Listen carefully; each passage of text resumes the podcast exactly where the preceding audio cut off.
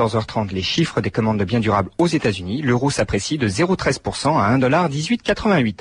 Sur les marchés de l'or, à Paris, le lingot cote 10 580 euros, le Napoléon 59,10 euros. À Londres, l'once d'orphin vaut désormais 396 dollars 25.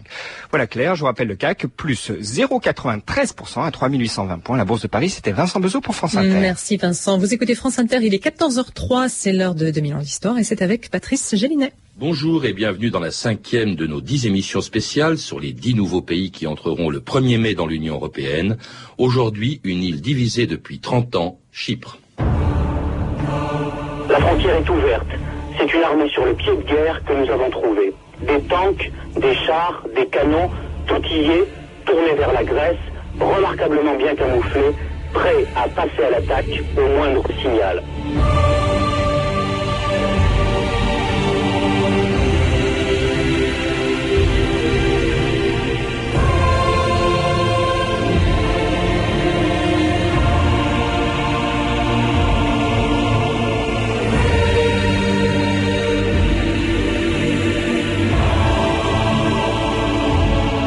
2000 ans d'histoire.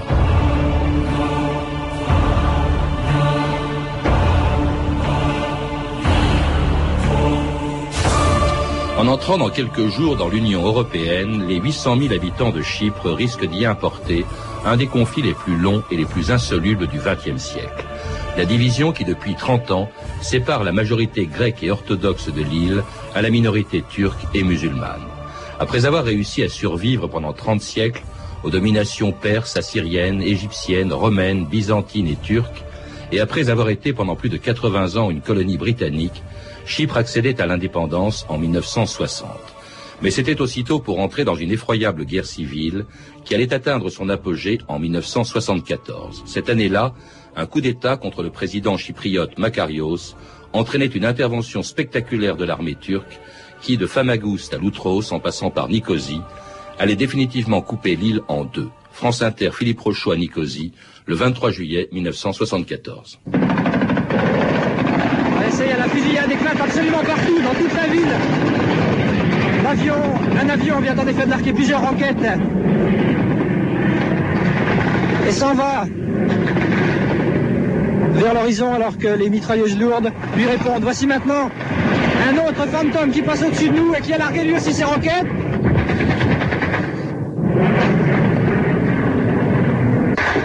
Et alors que l'on continue à tirer dans toute la ville, on peut le dire maintenant, c'est bien la guerre civile, la guerre civile entre les Grecs et les Turcs. Et c'était un reportage extraordinaire d'Yves Rochaud à Nicosie le 23 juillet 1974 au cœur d'une bataille qui allait provoquer la division de Chypre pour longtemps, puisqu'aujourd'hui encore, c'est une île coupée en deux qui s'apprête à entrer le 1er mai dans l'Union européenne. Gilles Bertrand, bonjour. Bonjour. Vous êtes chercheur associé au St. Anthony College d'Oxford et auteur d'un livre qui va bientôt paraître sur le conflit gréco-turc. Alors c'est un conflit dont une des causes principales est l'île de Chypre, où demain d'ailleurs, une semaine avant son entrée dans l'Union européenne, doit se dérouler un référendum sur la réunification de cette île 40 ans après le, début de sa division. Il d'ailleurs que ce référendum de demain euh, se présente plutôt mal. Oui, tout à fait. Euh, les, les, sondages, alors évidemment, il faut faire la part des choses, euh, car il y a encore 20 à 30% des Chypriotes grecs qui sont indécis, notamment. mais les sondages disent que dans la partie sud de l'île, c'est-à-dire la partie chypriote grecque, il y aurait un non euh, à ce référendum, ce qui voudrait dire que le plan des Nations Unies, le plan Annan, ne serait pas accepté et que donc seule cette partie de l'île qui a négocié avec l'Union européenne entrerait dans l'Union européenne. Euh, alors que dans la partie nord, les Chypriotes turcs voteraient euh, oui, donc oui au plan Annan et oui à l'entrée dans l'Union européenne, mais dans la mesure où leur euh, république n'est pas reconnue internationalement, ils resteraient en dehors de cette union. Alors cette séparation quand même euh, entre le nord et, euh, turc et le sud grec de l'île est quand même très surprenante. C'est un, véritable mur en quelque sorte, qui d'ailleurs dure depuis plus longtemps que n'a duré le, mur de Berlin, Gilles Bertrand, alors que ces deux populations, turques et grecques, bien qu'elles se distinguent par leur religion, ont réussi à vivre ensemble pendant des siècles, pendant toute la durée de l'occupation ottomane, euh, qui, a commencé au XVIe siècle, les deux communautés s'entendaient plutôt bien. Tout à fait. Les, différences entre euh, chypriotes grecs et chypriotes turcs sont souvent euh, moins importantes qu'entre grecs et turcs de, des deux mères patries c'est-à-dire que c'est la même population. Une partie des Chypriotes turcs sont des descendants de, de, musulmans amenés par le sultan dans l'île de Chypre au début de, euh, la période ottomane, mais une autre partie sont des, euh, chypriotes euh, convertis, et cette population a vécu ensemble, ne se distinguant, il est vrai, que par la religion, car même la plupart des chypriotes turcs parlaient grec. certains même ignoraient le turc. Donc il y avait une, une coexistence tout à fait pacifique. j'ai même leur fête religieuse, je crois, c'est assez extraordinaire. Tout à fait, tout à fait. On était dans la même situation qu'à Sarajevo. Bosnie. Alors tout ça a changé euh, au moment où arrivent les Anglais à la fin du 19e siècle, Gilles Bertrand en 1878, euh, qui ont colonisé l'île non pas tellement pour ses richesses, mais parce que c'était une position stratégique très importante, comme Chypre l'est encore d'ailleurs aujourd'hui. Oui, tout à fait. On, dit souvent que Chypre est un porte-avions insubmersible, euh, dans la mesure où Chypre est à 160 km des côtes syriennes, à 80 km au sud des côtes et donc les Britanniques avaient là une base pour protéger le canal de Suez. Euh, la route des Indes, du coup. Et la route des Indes, et, qu'ensuite, euh, avec le conflit euh, israélo-arabe, les bases, les bases britanniques à Chypre, à Crotiri et Dekelia, hein, qui sont au sud de l'île, oui. Voilà, tout à fait, et notamment à Crotiri, qui est une base aérienne, euh, servait pour les, guerres euh, au Moyen-Orient. Mm. Les Américains s'en sont servis euh, comme base arrière. En tout cas, c'est pendant la période britannique que commence justement la guerre civile entre les Grecs et les Turcs avec l'agitation d'un groupe terroriste de chypriotes grecs, l'EOKA, l'organisation nationale des combattants chypriotes, dont l'action d'ailleurs est brutalement réprimée par les autorités britanniques. Paris Inter, Jacques Salbert, le 10 mai 1956. L'exécution ce matin à Chypre de deux jeunes terroristes de 22 et 23 ans a provoqué dans l'île un renouveau d'agitation qui inquiète les Britanniques. Michel Karaolis et Andreas Demetriou sont entrés aujourd'hui dans l'histoire en étant les deux premiers martyrs de la guerre d'indépendance de Chypre. Tout au moins, c'est ainsi qu'on voit les choses à Athènes ou à Nicosia. Ils ont été pendus ce matin à l'aube. Pour les Anglais, ils étaient des assassins. Pour les Cypriotes orthodoxes, ces mêmes hommes étaient des patriotes, devenus depuis ce matin des héros nationaux. Dans le problème de Chypre, les Anglais ont préféré la répression à la négociation. L'avenir nous dira s'ils ont eu raison. Et c'était le début en 1956 de ce qui allait devenir à la fois une guerre civile entre Grecs et Turcs de Chypre, mais aussi euh, d'une guerre entre l'EOKA, cette organisation terroriste à laquelle appartenaient les deux jeunes qui ont été pendus, contre les Anglais. L'EOKA, il faut le rappeler, cette organisation grecque de Chypre, euh, voulait l'énosis, c'est-à-dire le rattachement de l'île à la Grèce. Oui, tout à fait. L'EOKA est, est considéré maintenant euh, dans le l'histoire officielle chypriote comme une organisation de libération nationale. Ce qu'elle était en partie, car ce n'était pas du tout, euh, c'était aussi une organisation d'extrême droite. Donc il y a un petit peu par rapport aux autres organisations euh, de libération nationale dans les pays du tiers-monde une différence. Et c'était aussi une organisation anticommuniste. Donc elle avait trois ennemis dans l'ordre, les Britanniques, euh, les Chypriotes turcs qui euh, n'étaient pas très enthousiastes à l'idée de l'énosis et les communistes mmh. qui, euh, qui sont très importants à Chypre. Et alors elle était soutenue le plus souvent par, par Athènes et de leur côté les Turcs de Chypre commencent eux aussi à s'organiser en formation paramilitaire et eux ils réclament non pas bien sûr le rattachement à la Grèce, ils n'en veulent pas, ils réclament ce qu'on appelle le taxine, c'est-à-dire en fait déjà la partition de l'île, Gilles Bertrand. Oui tout à fait, c'est-à-dire que le, le, le nationalisme chypriote chypriote turc a été nourri par euh, en réaction au, nationalisme chypriote grec. Et donc euh, les chypriotes turcs disent si vous voulez l'énosis, dans, dans ce cas vous n'aurez pas toute l'île, nous voulons la partition et notre parti sera euh, uni à la Turquie. Alors la, population au fond de, l'île de Chypre est déjà euh, profondément euh, divisée par cette première guerre civile lorsqu'en 1960 l'Angleterre se retire de Chypre qui devient indépendante le 16 août 1960 avec comme président un personnage tout à fait étonnant qui a très profondément marqué jusqu'aujourd'hui encore l'île de Chypre, c'est Monseigneur Makarios, un archevêque orthodoxe de l'île et en même temps président, premier président de Chypre, ce qu'on appelait l'ethnarque, hein, je crois. Oui, c'est-à-dire que euh, l'ethnarque, c'est une fonction qu'il a héritée de l'époque ottomane, où l'archevêque euh, et au niveau de l'Empire ottoman, le patriarche de Constantinople, était le représentant de tous les chrétiens de l'Empire.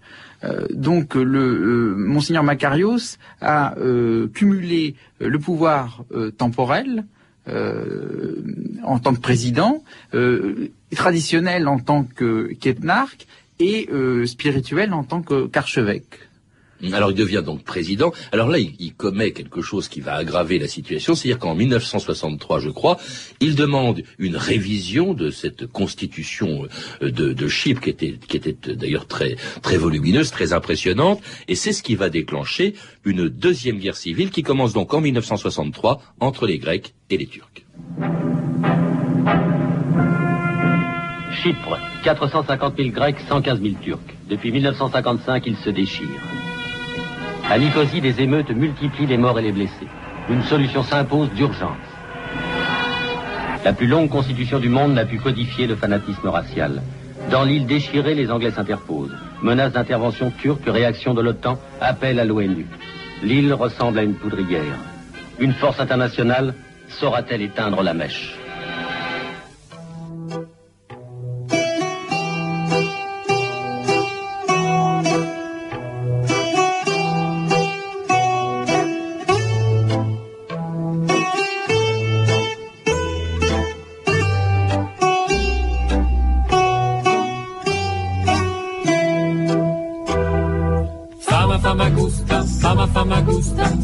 που τόσο αγαπώ.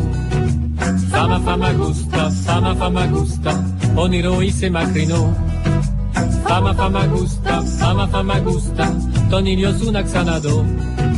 Φάμα φάμα γούστα, φάμα φάμα γούστα, στην σαλάτα σου να λουστώ. Στο κορμί σου, βάζει απλή τον Το με σου, μέχρι κι.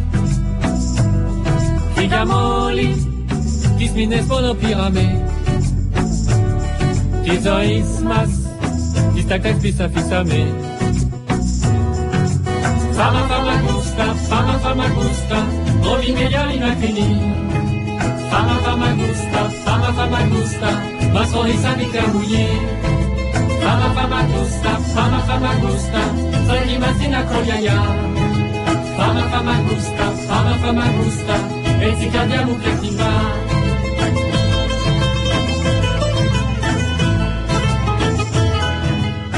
vous êtes bien sur France Inter, 2000 ans d'histoire. Aujourd'hui, Chypre. Et c'était une chanson de Michel Vaillant, Famagusta. C'est affreux, dites ce qu'ils ont fait à Aphrodite. C'est affreux, dites quand les amours sont interdites, des paroles de circonstance à propos de cette île où, dit-on, est née justement euh, Aphrodite et qui se déchire à nouveau à partir de 1963-1964, euh, Gilles Bertrand. Et là, Macario, ce personnage étonnant, en est un peu responsable.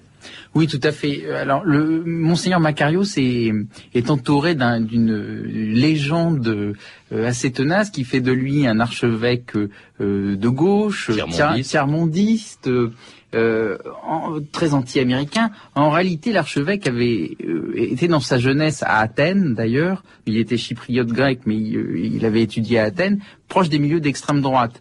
Et il a toujours su composer entre ses opinions qui était quand même euh, très à droite. Euh, L'Église de Chypre était très anticommuniste et a excommunié tous les premiers communistes. Euh, donc son objectif c'était quand même de contenir les communistes. en même temps, il était, il voulait imposer l'énosis aux Chypriotes turcs, mais en même temps, il était beaucoup plus réaliste que les extrémistes de l'EOKA. Et, donc, il a cherché à, à composer. Il s'est donc allié avec les pays du tiers-monde, notamment, il a joué l'alliance traditionnelle entre Arabes et grec contre les Turcs. Euh, et c'est un, et c'est ainsi qu'il a essayé de composer. Le problème, c'est qu'il a fait beaucoup d'erreurs stratégiques, notamment en prenant euh, de front les Américains, euh, ce qui ensuite.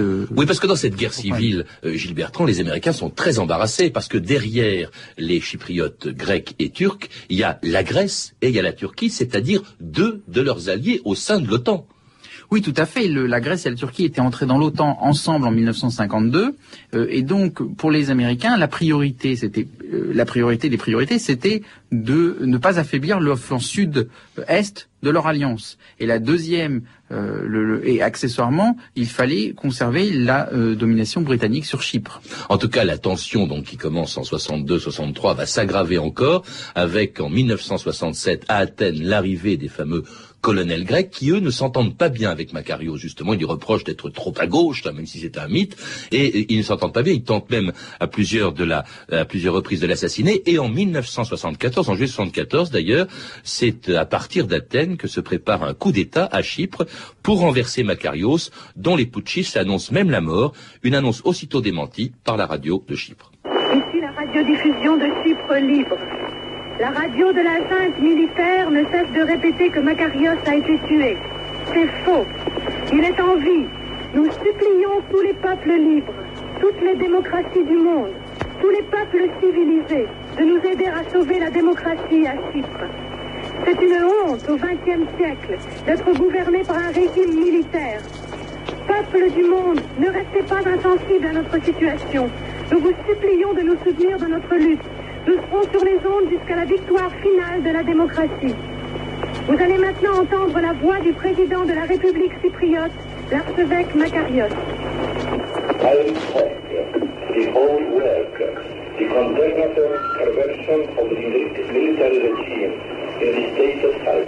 Et c'était Makarios, donc, qui venait d'échapper au coup d'État du 15 juillet 1974, et, dont les putschistes, d'ailleurs, venaient d'annoncer la mort. Qui étaient-ils, ces putschistes, et qu'est-ce qu'ils voulaient, Gilles Bertrand?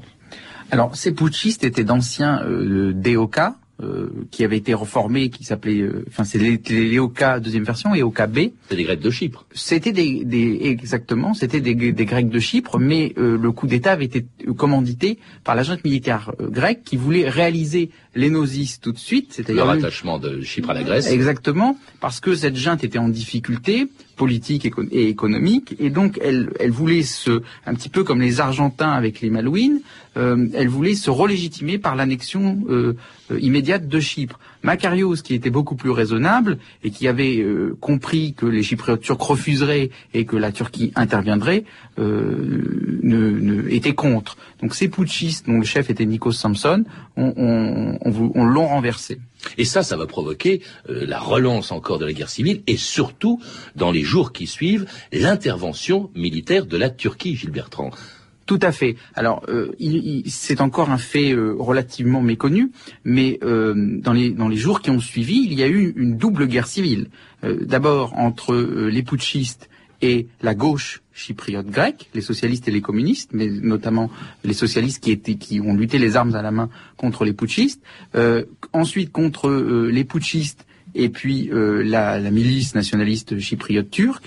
Et les combats ont provoqué l'intervention militaire turque car la Turquie craignait un massacre général des Chypriotes turcs. Et qui envoie 40 000 hommes, hein, je crois que c'était le 20 juillet, qui envoie 40 000 hommes débarquer au, nord de, de, Chypre, un conflit donc qui s'internationalise et qui fait la une des journaux français de l'époque, la revue de presse Stéphanie Duncan.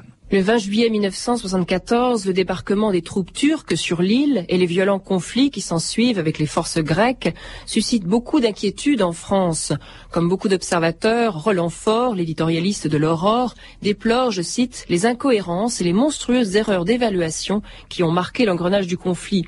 D'abord, dit-il, les Grecs ont cru que monseigneur Makarios pouvait être évincé sans risque. Ensuite, les Turcs n'avaient pas prévu une telle résistance à Chypre. Fort, donc de l'Aurore, craint que cette guerre civile ne dégénère en conflit international. Dans la Croix aussi, on n'ose pas imaginer les dégâts que ces événements pourraient causer dans l'équilibre en Méditerranée et dans la cohésion de l'Alliance atlantique.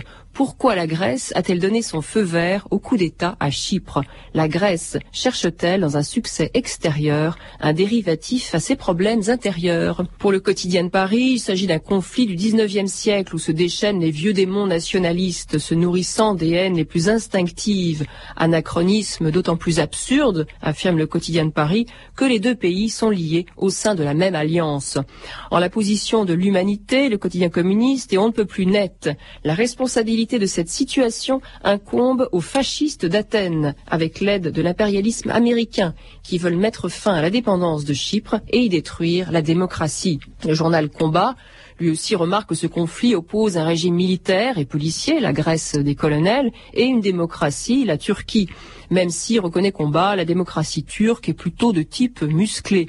Le monde, de son côté, ne croit pas, lui, à une généralisation du conflit. Ni Moscou ni Washington ne peuvent tolérer un conflit qui contredit leur politique planétaire, affirme le monde. En revanche, remarque le monde, c'est peut-être à Athènes que se joue l'essentiel de la partie. Une défaite militaire pourrait bien être fatale au régime des colonels. C'est effectivement ce qui va se produire, euh, euh, Gilles Bertrand, puisque le 24 juillet, quelques jours à peine après ce putsch raté, euh, eh bien les colonels tombent en Grèce. C'est à cause de Chypre, en fait.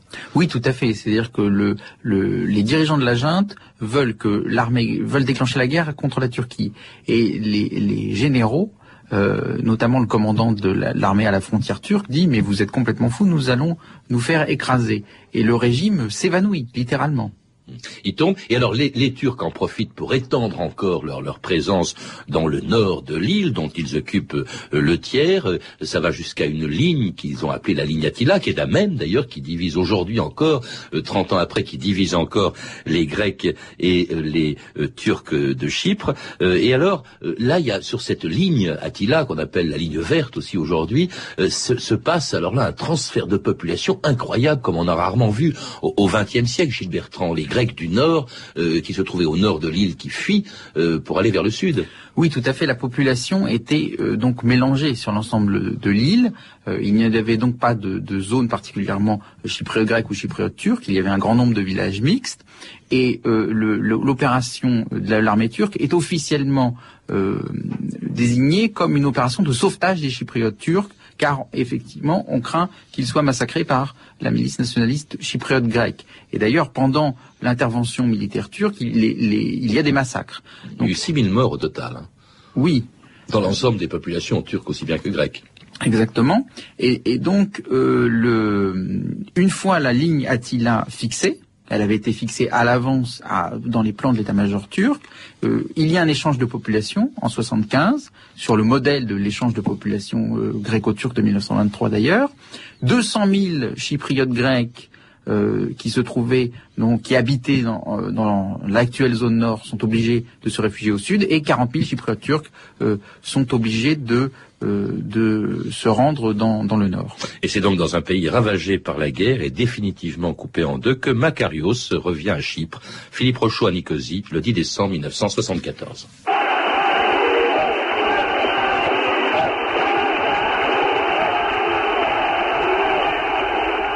Makarios, nous sommes avec toi. C'est par ces mots que près de 150 000 chypriotes grecs ont acclamé le retour de Monseigneur Makarios quatre mois et demi après le coup d'État de la junte militaire qui l'avait obligé à prendre le chemin de l'exil. Mais c'est une île défigurée que l'archevêque a retrouvée le 7 décembre. 40% du territoire est toujours occupé par l'armée turque. 200 000 réfugiés chypriotes grecs qui ont fui le nord de l'île vivent toujours dans des conditions précaires. Les Turcs continuent de demander le partage du territoire, s'installent dans les villes et les villages grecs et l'économie du pays est en partie paralysée. Et c'était il y a 30 ans, Gilles Bertrand, et depuis, rien n'a pratiquement changé. Macarios est mort en 77 et l'île reste divisée et même coupée aujourd'hui en deux États distincts. Euh, il y a euh, la République de Chypre, qui est essentiellement peuplée de, de Grecs au sud de l'île, à Nicosie d'ailleurs, parce que la, la, la, ville, comme Berlin, la ville est coupée en deux. Euh, c'est la seule République d'ailleurs que reconnaît la communauté internationale. Et au nord, la République turque de Chypre nord de Raufdenbach. Euh, euh, d'ailleurs, laquelle des deux va entrer dans l'Union européenne le 1er mai? Alors le, la, la, République de Chypre, donc si, les, si, la République de Chypre a été reconnue comme la continuatrice de la République de 1960, c'est parce que, enfin, c'était la légalité internationale. La République turque de Chypre Nord pose un, un, un problème euh, qui, euh, qui fait qu'elle ne pourra jamais être reconnue, parce qu'elle est le résultat d'une intervention militaire il, euh, qui n'est pas reconnue internationalement, que sur son territoire, c'est le, le, monopole de la force revient à l'armée turque, et que le gouvernement chypriote turc ne survit économiquement, financièrement et même politiquement que grâce à l'aide de la Turquie. Donc euh, c'est un État non reconnu, mais en même temps ce n'est pas vraiment un État euh, souverain. On n'est pas dans la souveraineté. Euh, et donc la République, c'est la République de Chypre, donc les Chypriotes grecs qui ont négocié l'entrée dans l'Union européenne Euh, et, et c'est eux qui rentreront le 1er mai, quoi qu'il arrive. Mais et admettons que demain, par exemple, le référendum permette, ce qui est prévu par ce référendum, la réunification des deux parties de l'île. Alors, si le- il y a un oui au référendum en zone nord, donc chez les Chypriotes turcs, et un oui en- dans la zone sud chez les Chypriotes grecs, l'île sera réunifiée le 1er mai. Il y aura un gouvernement fédéral et les, deux zones actuelles deviendront deux États constituants de cet État fédéral, sur le modèle de la Confédération helvétique. Et euh, l'île en entier rentrera dans l'Union européenne. Et si une des deux parties dit non? Alors, si les Chypriotes turcs disent non, ce qui est euh, improbable, euh, dans ce cas, l'île sera divisée, continuera d'être divisée, et il sera très difficile de parvenir à un accord. Euh, si les Chypriotes grecs disent euh, non, mais que les Chypriotes turcs disent oui, ce seront quand même les Chypriotes grecs qui rentreront dans l'Union européenne, et les Chypriotes turcs resteront euh, à la porte, mais la, po- la- la position des deux sera extrêmement délicate. L'Union européenne aura à gérer un conflit qu'elle n'a pas su gérer jusque-là, dans la mesure où l'Union européenne a jusqu'ici euh, est jusqu'ici restée très prudente pour préserver ses relations avec la Turquie et a laissé euh, le secrétaire général des Nations Unies en première ligne. Bah, Merci Gilles Bertrand. Grâce à vous, on connaît mieux les enjeux et du référendum de demain et de l'entrée de Chypre dans euh, l'Union européenne. Je rappelle que vous avez coordonné un numéro récent de la revue Sémoti, euh, un dossier sur la partition de Chypre, entre autres, donc publié dans la revue Sémoti, qui est une revue disponible dans les grandes librairies. Vous avez également écrit Le conflit helléno-turc, un livre qui va bientôt paraître chez Maisonneuve et La Rose. Vous avez pu entendre un extrait d'une archive pâtée de 1964, disponible en vidéo chez Montparnasse Édition, dans la collection Le Journal de votre année. Vous pouvez retrouver, vous le savez, tous ces renseignements en contactant le service des relations avec les auditeurs au 0892 68 10 33, 34 centimes d'euros la minute ou consulter le site de notre émission sur franceinter.com. C'était 2000 ans d'histoire à la technique Bénédicte Roy, documentation et archivina et RFI Virginie Bloch-Lenné, Claire Tesser, Manuela Sherman et Latifa Mohamed. Revue de texte Stéphanie Duncan, une réalisation de Gilles Davidas. Une émission de Patrice Gélinet. La semaine prochaine, dans 2000 ans d'histoire, la suite de notre série spéciale sur l'élargissement de l'Union européenne. Lundi, quand la Pologne était un satellite soviétique. Mardi,